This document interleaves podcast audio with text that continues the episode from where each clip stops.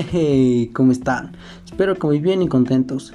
El día de hoy les platicaré sobre Antonio Plaza, un poeta mexicano nacido en Apasco, Guanajuato, en 1863 y murió en la poderosísima Ciudad de México en 1882. Poeta de gran popularidad en su época, estudió leyes, pero no llegó a graduarse. Combatió en defensa de la Constitución en 1857 y contra la intervención francesa alcanzando el grado de teniente coronel.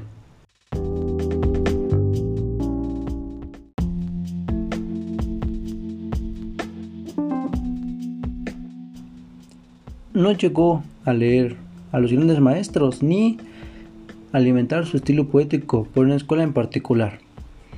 A semejanza de las aves, Cantaba porque sentía la necesidad de cantar, sin importarle que la gloria le diera sus lauros o el olvido le envolviera sus luctuosos crespones.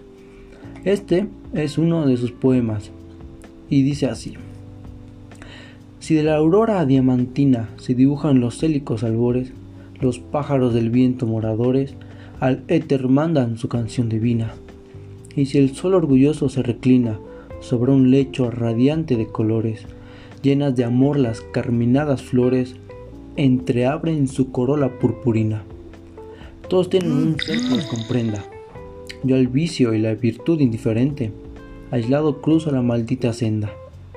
Cual se arrastra en las rocas la serpiente, mas tengo un alma de vivir cansada, que ni al cielo ni al mundo le pide nada. Considero que este poema es muy profundo, ya que habla sobre la felicidad, utilizando como objeto las, las flores que simbolizan una gran felicidad y algo muy, muy alegre. Las flores son muy hermosas.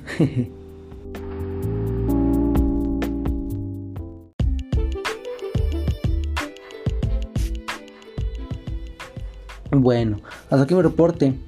Mi conclusión es que por muy difícil que sea la época en la que vivas, siempre, pero siempre podrás hacer algo importante en tu vida. No te rindas y lucha por tus sueños sin descanso. El que no, que no arriesga no gana, ¿no? Por ahí dicen. Espero que les haya gustado el poema y mi interpretación del mismo. No es la mejor, pero se hace el intento. Les mando un abrazo y nos vemos hasta la próxima. Adiós.